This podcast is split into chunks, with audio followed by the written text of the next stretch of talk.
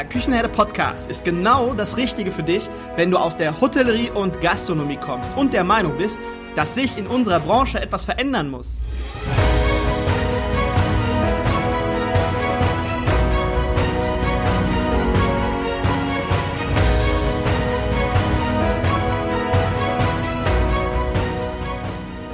Wenn du Fach- und Arbeitskräfte suchst, dich für die zukünftige Entwicklung in unserer Branche interessierst und wenn du zum Thema Digitalisierung ein Wörtchen mitreden möchtest, dann solltest du in den Küchenherde Podcast reinhören.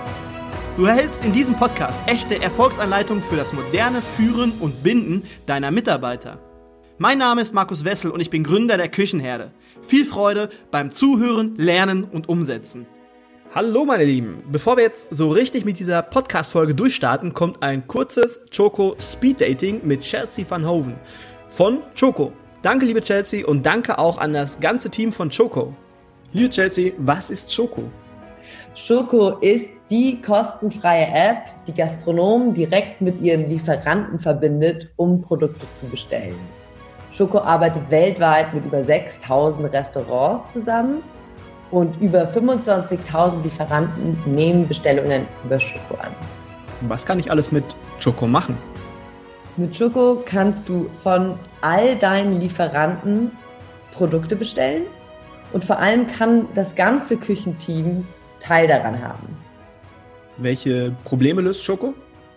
Zum einen reduziert Schoko die Fehlbestellungen enorm, da Lieferanten ihre Bestellungen in standardisierter Form erhalten.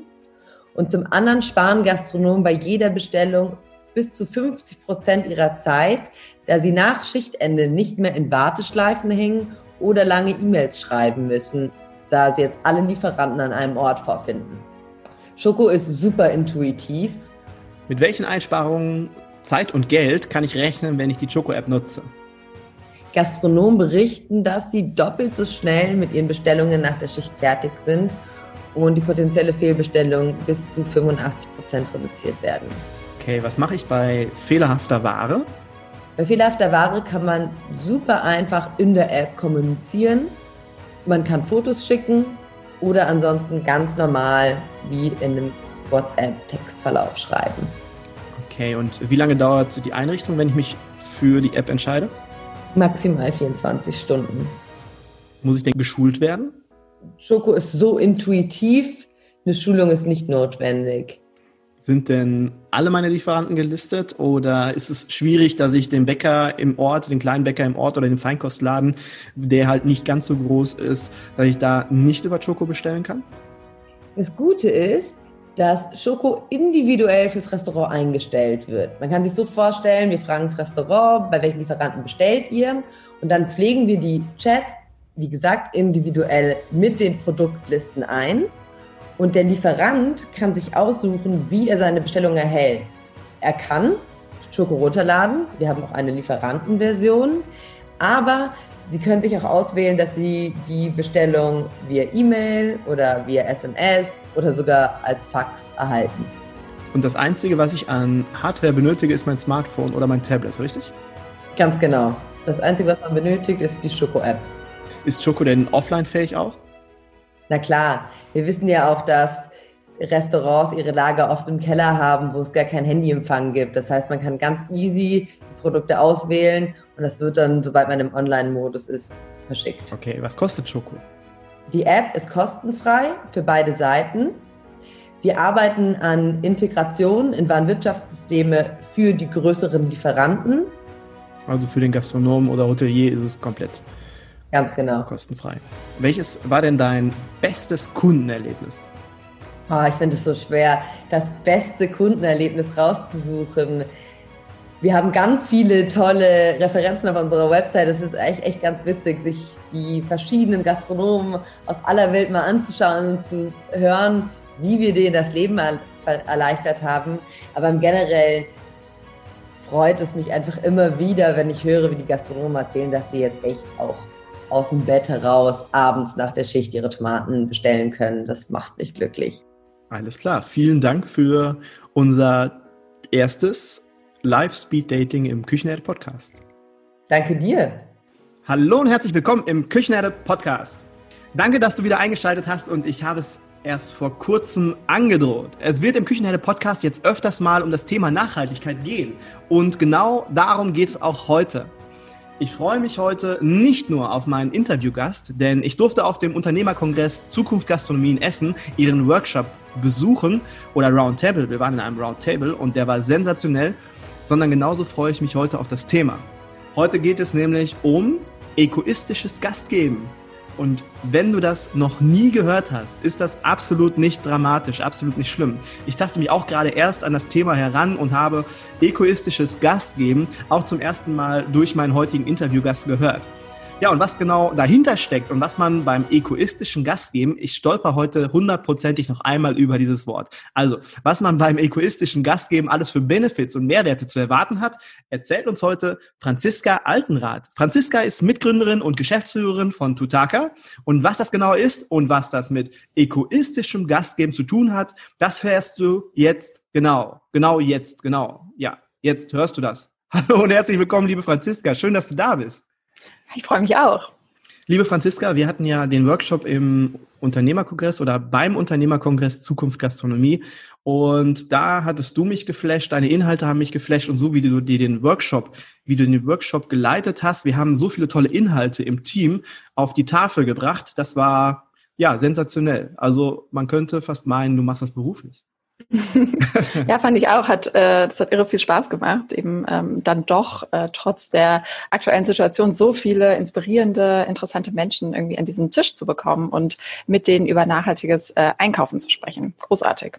Ja, und das Tolle an dieser Runde fand ich war, und das war ja dann eigentlich ein äh, Zufallsprodukt, wir waren so viele unterschiedliche Menschen. Es waren Männlein da, es waren Weiblein da, es waren ältere Menschen, jüngere Menschen mit dabei. Äh, Ralf Boos war auch noch mit in dem Workshop mit dabei. Und wir hatten ganz viele unterschiedliche Perspektiven, die wir auf ein Thema gebündelt haben und haben, finde ich, ganz tolle Inhalte draus gekriegt. Du hast später dann noch in der Nachbereitung uns eine tolle Mail geschrieben. Und ja, also diesen Workshop, der hat mir echt gut gefallen. Dankeschön dafür nochmal. Ah, es hat mich gefreut, dass du da warst und wir uns kennengelernt haben. Genau, das ist dadurch nämlich auch entstanden. Aber jetzt holen wir mal unsere Hörer ab, weil wir haben noch nicht über dich gesprochen. Jetzt sprechen wir erstmal über dich. Erzähl uns doch mal kurz, wer bist du, liebe Franziska? Und genau, was hat sich mit Tutaka auf sich? Was ist Tutaka? Und genau, meine, meine Lieblingsfrage, was ist das Tollste für dich an unserer Branche? Ja, mit der Frage würde ich direkt mal starten. Ich bin nämlich zugegebenermaßen etwas branchenfremd, habe in der Automobil- und in der Modebranche angefangen und als ich dann eben äh, ins Gastgewerbe gekommen bin, hat mich am meisten fasziniert, dass es sich wirklich um den Menschen dreht, um den Menschen in seiner Individualität. Es braucht nicht nur ein Mensch, sondern es braucht ganz, ganz viele Menschen. Es braucht ganz viele unterschiedliche Sichtweisen. Es braucht unterschiedliche Persönlichkeiten. Es braucht unterschiedliche Fähigkeiten. Und so ist dann irgendwie Diversität in der Branche inhärent. Und wie ich finde, nicht nur Diversität, sondern auch Nachhaltigkeit, weil es gibt eben ganz, ganz viele diverse Ökosystemleistungen, die GastgeberInnen in Anspruch nehmen, ob es jetzt gutes Wetter ist oder Sonne, Strand, ähm, die Welt an sich oder auch äh, Tiere. Ähm, die eben es zu schützen gilt und die eine ganz, ganz wichtige Ressource sind. Und äh, das macht eigentlich das Gastgewerbe für mich so spannend. Tolle Antwort, fantastisch. Und erzähl mal ein bisschen was über dich. Wie bist du zu Tutaka gekommen und äh, von der Industrie ins Gastgewerbe? Das würde mich, dieser Sprung würde mich auch interessieren. Ja, ist auch eine, äh, eine ganz schöne Geschichte, die eigentlich damit zu tun hat, dass mich meine Freundin Alexandra angerufen hat. Ich glaube, es war 2017 ähm, und äh, mich gefragt hat, wie eigentlich ein nachhaltiger Hotelzimmer aussehen könnte. Sie war nämlich auf der Suche nach so einem Produkt für einen äh, Kunden von ihr und ähm, war sich eben äh, nicht ganz sicher, was, was sind so die Materialien, die es dafür braucht, wie müsste das Ganze produziert werden. Und so sind wir ins Gespräch gekommen und irgendwann sagte sie dann, Franzi, eigentlich müssten wir so ein Ding herstellen. Das, äh, das gibt es nicht. Ich weiß, das würde so viele Menschen interessieren. Und ja, so hat eigentlich so dieser, dieser Dialog angefangen. Und wir sind dann eigentlich zu dem Schluss gekommen, dass eben nicht nur Hotelslipper besser sein könnten, ähm, sondern eben auch ganz, ganz viele andere Produkte. Und die Idee, dass wir GastgeberInnen auf ihrer Reise äh, zu mehr Nachhaltigkeit begleiten mit unterschiedlichen Angeboten. Und Alexandra und du, ihr beide macht das zusammen. Ihr seid beide Gründerin von Tutaka? Richtig, genau. Wir sind beide Gründerin. Was genau ist Tutaka? Tutaka ist eine Plattform für nachhaltiges Gastgebertum. Wir möchten, ähm, wie schon beschrieben, eben durch verschiedene Angebote, das sind teilweise Produkte, teilweise aber auch Dienstleistungen, GastgeberInnen dabei unterstützen, nachhaltiger zu werden. Und wir, oder uns ist es sehr wichtig, dass wir es möglichst leicht machen für die. Also soll ähm, eigentlich ersichtlich werden, was es alles für Möglichkeiten gibt, um da Schritte äh, zu gehen. Und seid ihr, das ist ja dann ein Marktplatz für nachhaltige Produkte. Seid ihr denn dann Produzenten oder holt ihr die Produkte dann auf eure Plattform? Geht ihr auf die Leute zu, auf die, die Produzenten, die diese Produkte herstellen? Oder kommen die alleine von, äh, von sich aus auf euch zu? Wie läuft das ab?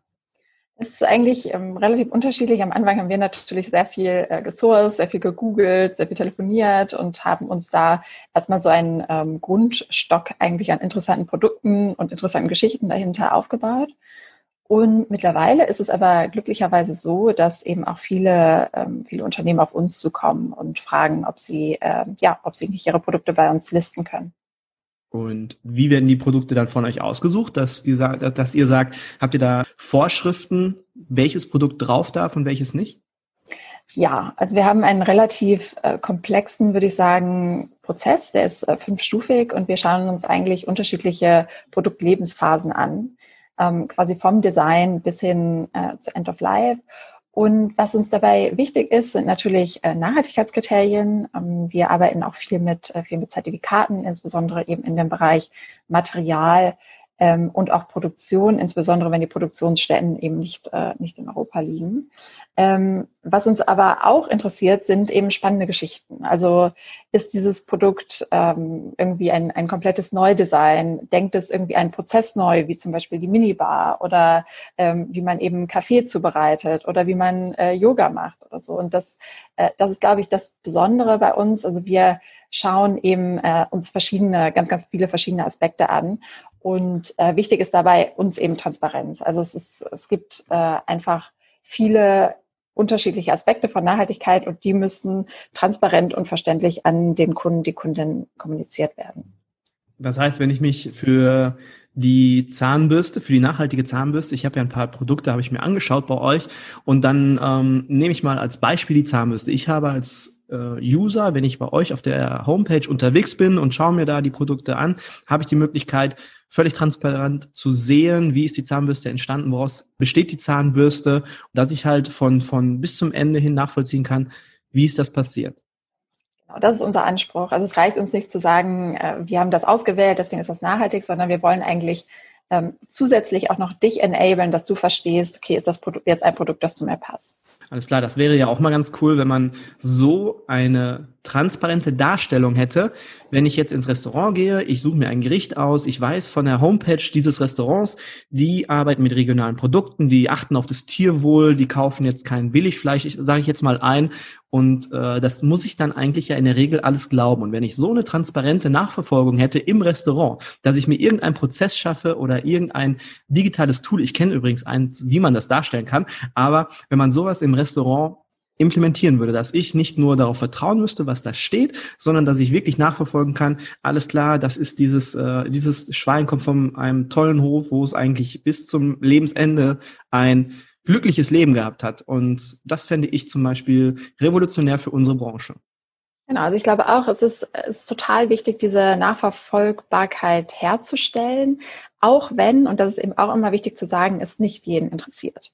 Also äh, es ist eben so, dass manche Menschen sich sehr, sehr intensiv mit Nachhaltigkeit auseinandersetzen und auch wirklich Interesse haben an all diesen Informationen. Aber es ist sicherlich auch nicht der richtige Weg, äh, jeden Menschen eben mit so einer, mit so einer riesenlangen Geschichte zu, zu konfrontieren. Ähm, und entsprechend muss eben so eine Kommunikation auf verschiedenen Ebenen funktionieren. Also es muss sowohl Leute abholen, die einfach irgendwie eine gute Zeit haben wollen, ähm, und es muss aber auch Leute abholen, die sagen, mir ist es wirklich wichtig, was ich da konsumiere und ich möchte verstehen, was dahinter steckt. Was heißt egoistisches Gastgeben? Ja, das ist ein, ähm, ein Kunstwort, das wir uns ähm, ausgedacht haben.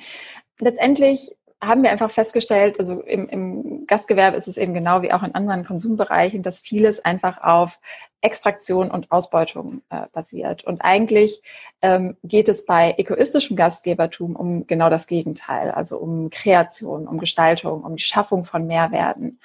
Und diese Mehrwerte sind eben nicht immer, um jetzt in Klischees zu sprechen, grüne Blätter und äh, Save Mother Earth äh, Symbolik, sondern die Mehrwerte sind auch so Sachen wie Wohlbefinden oder Gemeinschaft.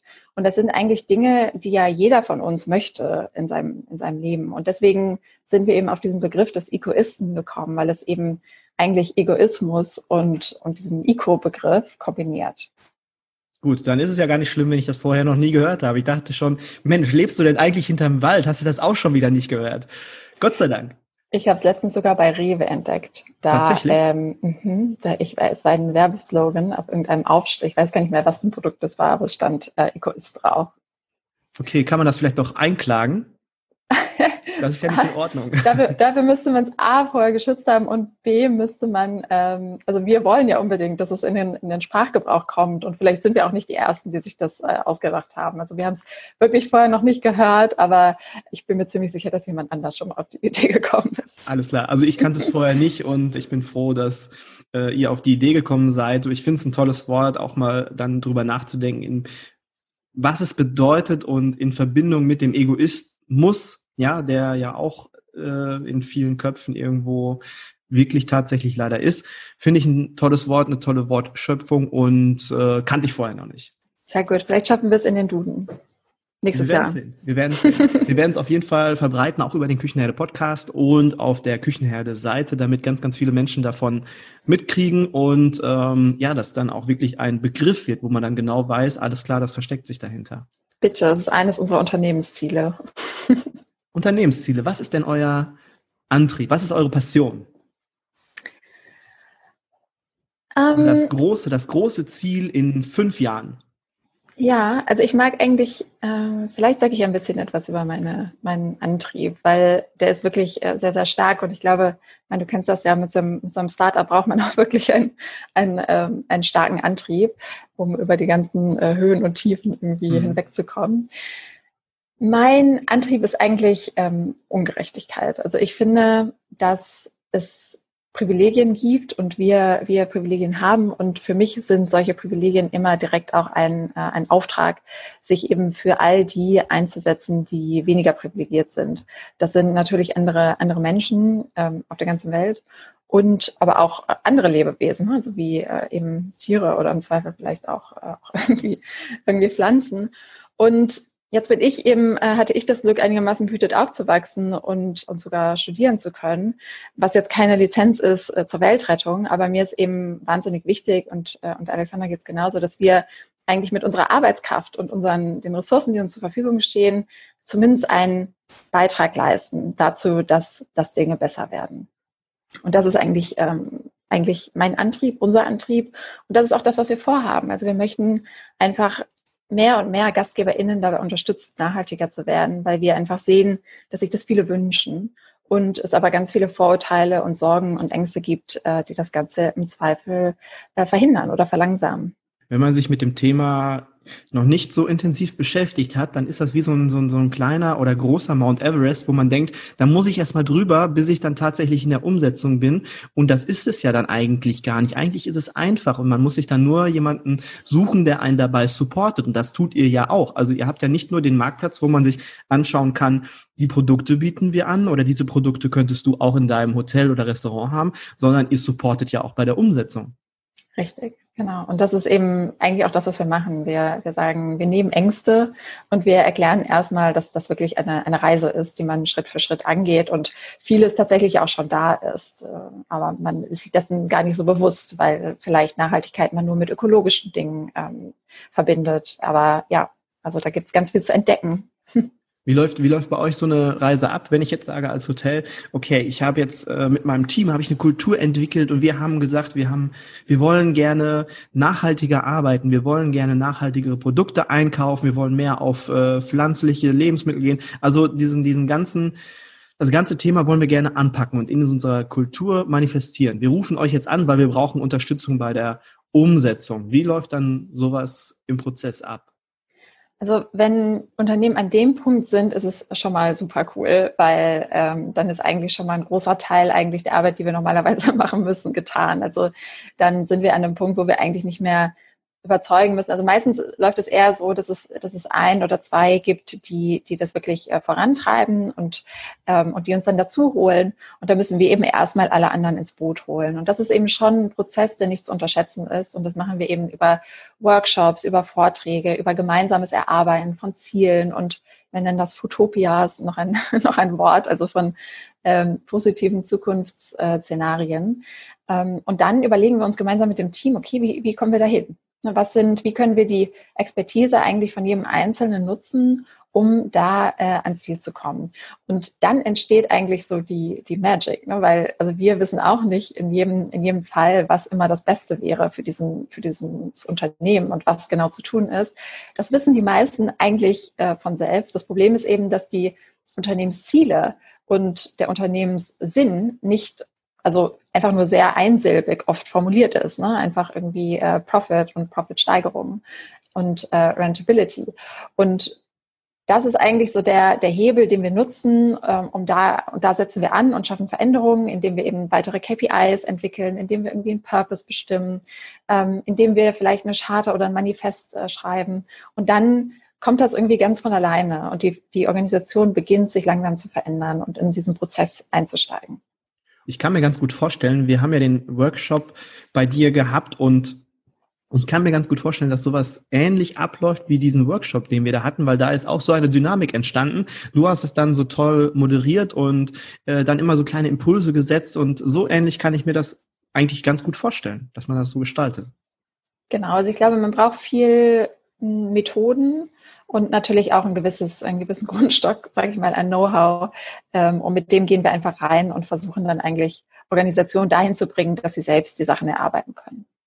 Mm, wenn ich mich jetzt für so einen Weg entscheide und sage, ich habe jetzt Kosten XY für diese ganzen Produkte, weil die Ängste sind dann ja auch oft, wenn ich andere Produkte einkaufe, die nachhaltiger sind, dann kostet mich das im Endeffekt mehr. Ist es tatsächlich so, dass ich später mehr Geld dafür äh, ausgeben muss, einplanen muss oder kriege ich im Endeffekt auch wieder irgendwo anders was bei raus? Wie läuft sich das finanziell? Ja, es, also es kommt drauf an. Es gibt Produkte, die sind teurer als das konventionelle Produkt, das vielleicht bisher verwendet wurde. Es gibt Produkte, die sind günstiger. Und es gibt Produkte, die sind in der Anschaffung erstmal teurer und dann später im weiteren Verlauf günstiger. Aber das ist eigentlich, das reicht auch an Blickwinkel nicht, sondern der Blickwinkel muss eigentlich sein, wir schauen uns mal alle Produkte an, die wir einkaufen und schauen dann erstmal, was kann weg eigentlich? Was ist überflüssig? Was sind vielleicht Sachen, die nichts mehr mit einer, mit einer guten Gasterfahrung zu tun hat? Badehauben zum Beispiel. Ähm, und was sind dafür Produkte, die ich, die ich einsetzen möchte, die aber hochwertiger sind? Und das bedeutet letztendlich dann nicht, dass das Budget irgendwie aufgepumpt wird oder so, sondern einfach anders verteilt wird. Und das gelingt eigentlich in den meisten Fällen. Ich glaube aber auch, wenn man den Weg geht, dann hat man die Möglichkeit mit einer Ganzheitlichkeit, also nicht nur, dass ich sage, ich mache sowas, damit ich jetzt in meinem Marketing besser dastehe, das sieht man leider auch viel zu häufig, äh, sondern ich sage, ich stehe da wirklich hinter, ich möchte das nachhaltig, ehrlich äh, umsetzen und in einer Gänze dann habe ich auch die Möglichkeit, wenn ich das nach außen kommuniziere, eine ganz andere Zielgruppe anzusprechen oder neue Leute anzusprechen, die sagen, hey, das möchte ich gerne unterstützen. Ich gehe jetzt zu dir ins Hotel und ich übernachte jetzt bei dir und nicht im Hotel daneben, auch wenn es da fünf Euro günstiger ist. Aber ich stehe da vollkommen hinter und deswegen bin ich jetzt ein neuer Gast. Und wie heißen die? Bitte? Und wie heißen Egoisten. die? Ja. Jawohl. Innen. okay. Innen. Okay, äh, mit dem Gender-Thema, da bin ich noch nicht so hundertprozentig drin, dass ich das immer automatisch mitmache. Das ist aber keine böse Absicht oder auch äh, nicht, nicht wertschätzend gemeint. Du, das ist auch eine Reise. Also wir stehen da gerne zur Verfügung. Okay, ich rufe euch an. ähm, auf einer, auf eurer Homepage habt ihr einen Satz geschrieben, den fand ich ganz toll. Ich zitiere das mal. Wir haben uns gefragt, was die Branche davon abhält, Nachhaltigkeitsweltmeister zu werden. Und als Antwort darauf habt ihr geschrieben, es fehlt an Ressourcen und Kapazitäten bei den Gastgebern. Was genau meint ihr damit? Was für Kapazitäten und Ressourcen fehlen genau? Geld und Zeit. Also äh, das ist ja auch kein, ähm, ist ja auch kein Geheimnis, dass einfach gerade eben in der Branche eben, also wohl Kosten einfach ein, ein riesen, ein riesen Punkt sind, weil Preise sind eben, ähm, also da gibt es einfach nicht wahnsinnig viel Spielraum, dadurch, dass es sehr, sehr viele derartige Produkte gibt auf dem Markt. Und ähm, Zeit ist halt jetzt auch nicht was, was GastgeberInnen wahnsinnig äh, zur Verfügung steht. Entsprechend ist es halt unser Anspruch, genau dort zu helfen und das, und das leichter zu machen für, äh, für, für diese Zielgruppe wenn ich den Weg gehe, wenn ich sage, ich habe mich für diesen Weg entschieden, ist das ja mit euch eine Abkürzung. Das ist ja dann, ich spare mir dadurch vielleicht zwei, drei Monate einige Fehler, die ich machen würde und gehe den kürzeren Weg mit euch zusammen. Genau, also ich weiß nicht genau, ich glaube, letztendlich muss man, muss man dann wahrscheinlich doch eben sich hinsetzen, sich informieren, sich irgendwie eine Meinung bilden über gewisse Dinge. Also ich weiß nicht genau, ob, ob wir den Weg unbedingt verkürzen. Aber ich glaube, wir machen es auf jeden Fall, wir, wir nehmen diese großen Eintrittshürden einfach weg. Und wir sagen, guck mal hier, ähm, viele bunte Smarties und, und schau mal, was es alles gibt. Und vielleicht interessiert dich ja das eine oder andere davon. Und dann kannst du dich mal damit auseinandersetzen. Und dann folgt eben das eine auf das andere. Wie entlarvt man als Gastronom oder Hotelier Greenwashing? Ja, das ist eine gute Frage. Also mm, Vielleicht, vielleicht erklären wir kurz einmal ähm, für alle die, die Greenwashing noch nicht gehört haben oder nicht wissen, was es ist. Es ist, ja, kann man kann ganz kurz sagen, äh, fake nachhaltige Produkte, die eigentlich als nachhaltig angepriesen werden, aber eigentlich gar nicht richtig transparent und nachhaltig äh, produziert wurden oder ja, da ist auf jeden Fall der Wurm drin oder es ist nicht ganz sauber. Ist das richtig? Ja, schon. Also es ist halt, wenn man, wenn man einfach ein Produkt oder ein Angebot als Nachhaltigkeit, als nachhaltig bezeichnet oder grün oder so, aber das eigentlich äh, vielleicht einfach nur grün aussieht. Also die Argumente dafür recht dünn sind, ähm, warum das Produkt dann nachhaltig ist. Ich persönlich, ähm, aber es ist auch ein bisschen eine steile These, halt Greenwashing eigentlich nur für ein Übergangsproblem, weil mh, letztendlich ist das ja, passiert das auf der Grundlage, dass man sagt, okay, die Leute wissen noch nicht genug Bescheid. Und deswegen kann ich jetzt einfach so tun, als habe ich was, obwohl ich das eigentlich gar nicht, äh, gar nicht habe. Also dieses Versprechen, was ich da gebe, nicht einlösen kann. Jetzt ist es aber so, dass die Leute immer klüger werden und sich, ähm, und sich einfach in Richtung Nachhaltigkeit immer mehr und mehr informieren und entsprechend entlarven. Und dann wird es natürlich sehr unangenehm ähm, für, für die Menschen, die das eben betreiben. Und entsprechend glaube ich, dass das einfach nur ein Übergangsproblem ist, aber es ist natürlich da und das ist natürlich besonders bitter für die Leute, die sich wirklich genuin, authentisch für Nachhaltigkeit einsetzen, ähm, weil dem gegenüber eben diese Angebote stehen, die Versprechen machen, die ja äh, einigermaßen erfunden sind wenn man es schafft, ob es jetzt bei äh, Produkten ist, die ihr zum Beispiel bei euch nutzt oder auf dem Marktplatz präsentiert oder bei, bei äh, Fleischprodukten äh, fürs Restaurant, egal. Wenn man dort die nötigen Informationen hat und die transparent darstellt, dann kann man da, glaube ich, gegenwirken, dass äh, sowas dann immer weniger wird. Ich glaube, Transparenz ist da das Stichwort. Richtig, genau. Und also wie viele Informationen stehen zur Verfügung und sind eigentlich alle Fragen, die ich in meinem Kopf habe, können die beantwortet werden. Das müssen keine klugen Fragen von Nachhaltigkeitsexperten sein, ähm, sondern einfach mal zu fragen, ja, wo, wo kommt denn dieses Teil von dem Produkt her? Ja, der Knopf oder so oder das, ähm, ja, halt was, was da irgendwie noch so an Zusatzmaterialien drin steckt. Das hilft.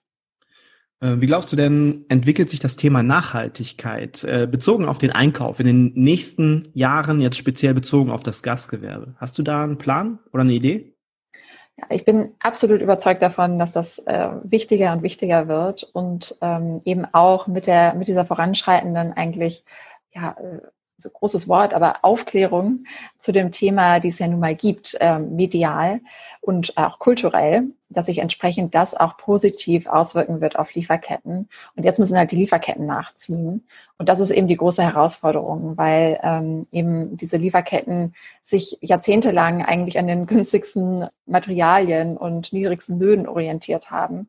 Und da jetzt äh, die Menschen zu finden, die sagen, wir machen das anders, das ist äh, eben die große Kunst. Ich glaube, dass wir da als Verbraucher, einmal als Verbraucher selbst, aber auch als äh, Hotelier, Gastronomie, Einkäufer für unsere Läden, dass wir da auch in der Verantwortung stehen, weil wir können den Markt steuern mit unserem Einkauf. Und wenn wir dort besser aufpassen, gucken, uns informieren, was für Produkte kaufe ich denn da jetzt oder welche kaufe ich besser nicht, dadurch können wir ja, das ist ja Angebot und Nachfrage und dadurch können wir steuern, was halt angeboten wird und was nicht. Und deswegen müssen wir da jeder für uns selbst uns selbst selbst in die Verantwortung nehmen und unseren Teil dafür beitragen. Jeder so, wie er es für richtig hält. Genau, und diese Produkte, die erzählen dann ja wiederum auch Geschichten, die ich weiter an meine Gäste erzählen kann und, ähm, und die ich eben auch nutzen kann und entsprechend positive Assoziationen auch mit meiner Marke bilden kann. Franziska, ich, äh, du weißt ja jetzt ungefähr meinen Stand, äh, wo ich stehe. Du weißt, ich beschäftige mich mit dem Thema und mich interessiert das Thema. Ich möchte das Thema vorantreiben und ich möchte mich da gerne noch mehr mit beschäftigen, soweit es für mich möglich ist. Bin ich schon ein Egoist oder wie werde ich zum Egoisten? Du, würde ich sagen. Also mag auch eine These sein, aber ich würde sagen, dass du äh, ein absoluter Egoist bist, weil du hast angefangen, Sachen zu hinterfragen und äh, gehst auch einigermaßen entspannt an die Sache ran. Und ich glaube, man muss nicht plötzlich Dinkelpasta geil finden, um irgendwie Egoist zu werden, sondern man muss halt einfach anfangen, Fragen zu stellen. Und da, glaube ich, bist du quasi Profi drin. Okay, ich habe Dinkelpasta im Schrank tatsächlich. Ach, ähm, und ganz, ganz, viele Körner im Regal. Dann würden wir die schon eingruppieren zu Eco is Heavy. Echt? Okay, trotz meiner, trotz meiner Unwissenheit, die ich ja heute an der einen oder anderen Stelle unter Beweis stellen durfte. ja, vielleicht müssen wir das doch nochmal gegenrechnen, aber irgendwo in die Richtung. Okay, also halten wir einfach mal fest, einfach mal hinterfragen, nicht alles als gegeben hinnehmen, sondern auch mal hinter die Fassade schauen, was steckt tatsächlich dahinter. Und wenn man das so ein bisschen beherzigt, dann ist man auf einem guten Weg zum Egoisten. Ganz genau. Perfekt. Für Hersteller. Vielleicht hört ja jetzt auch im Küchenherde Podcast der ein oder andere Hersteller her von nachhaltigen Produkten. Äh, welche Voraussetzungen genau müssen erfüllt sein? Also mein Produkt, was muss das erfüllen, mitbringen, äh, damit es auf eurer Seite platziert werden kann? Wieder, das kommt so ein bisschen drauf an. Also es kommt einfach darauf an, in welcher, in welcher Produktkategorie man da so ist. Also für Textilien gibt es natürlich andere Anforderungen, als es irgendwie für Holz oder Nahrungsmittel oder für Kosmetik entsprechend, aber meistens wissen sie das ganz genau, also äh, wie, wie sie da so stehen auf der äh, Nachhaltigkeitsskala. Und ähm, wir führen sehr gerne diese Gespräche. Also wir schauen uns sehr gerne die Produkte an und sind da auch immer offen und natürlich sehr ehrlich, auch in, äh, in unserem Feedback und äh, freuen uns einfach da, äh, wenn Leute auf uns zukommen. Also ich würde, würde jedem empfehlen, der jetzt einfach mal hier reinhört und sich dafür interessiert, einfach nur zum Informieren, weil ihr habt auch einen tollen Blog, wo ganz viele Informationen sind. Äh, den, den Marktplatz habt ihr, den ihr übrigens sehr, sehr schön gestaltet habt. Ich war das erste Mal, wo wir beide telefoniert hatten oder Videocall gehabt haben, habe ich gesagt, du hör mal zu, ich bin neidisch auf eure Seite. Ich fand meine Seite, also GastroTools24, fand ich immer sensationell. Finde ich auch immer noch. Aber eure Seite ist tatsächlich ein klein wenig schöner. Also ich bin ein bisschen neidisch die ist sehr schön und das äh, lohnt sich dort einmal vorbeizuschauen. Definitiv. Ja, die macht auch ein bisschen Spaß. Also es, es, ist uns einfach wahnsinnig wichtig, Nachhaltigkeit von diesem Grün und irgendwie Öko und ein bisschen hässlich und schmeckt weniger gut äh, wegzubekommen und einfach zu zeigen, dass es so vielschichtig und bunt ist.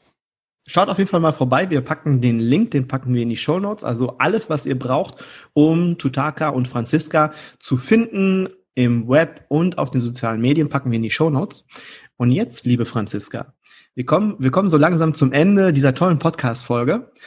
Aber bevor wir heute abschließen, dass du etwas völlig Neues im Küchenherde Podcast einweihen.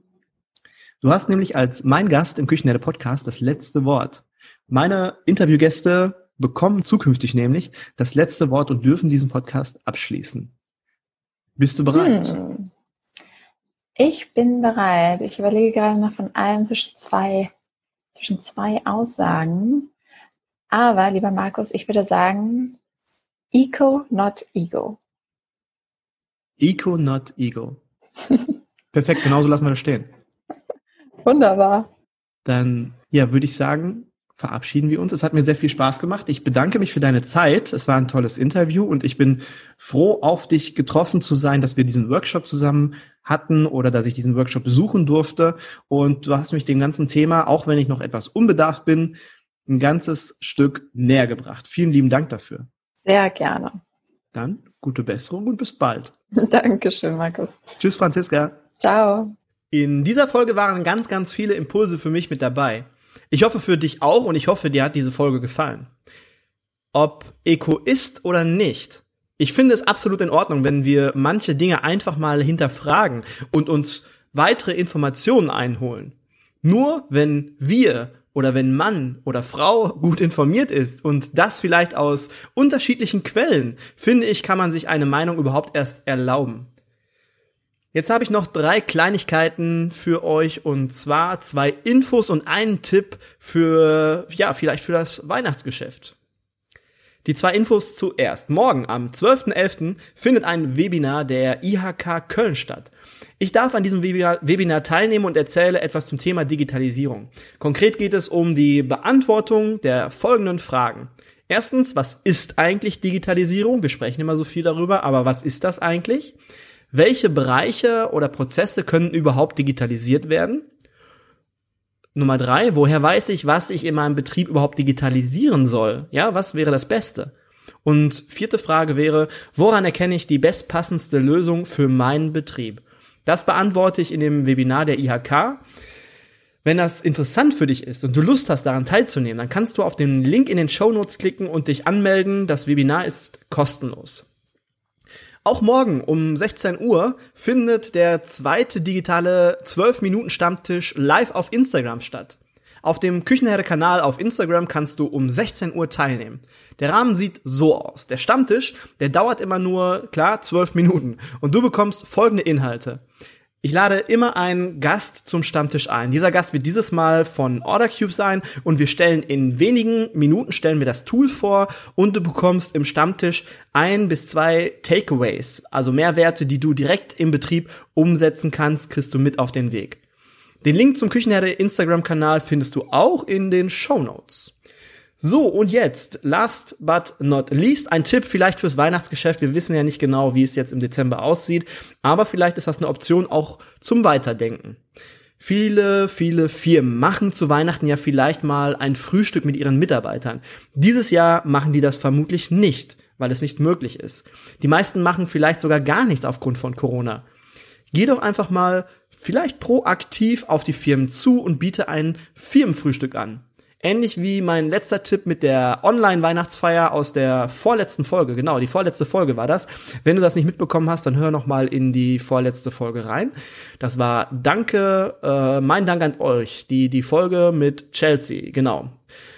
Auf jeden Fall ähnlich wie die, dieser Tipp, der letzte Tipp mit der Online-Weihnachtsfeier, gibt es ein Video-Call-Frühstück mit der Firma. Du stellst die Technik beziehungsweise die Plattform, die Videoplattform, die Online-Plattform, wenn die das nicht selbst können, manche sind da ja nicht so bewandert und der Zugriff auf diese Online-Plattform bekommen die Teilnehmer, die Frühstücksteilnehmer per QR-Code.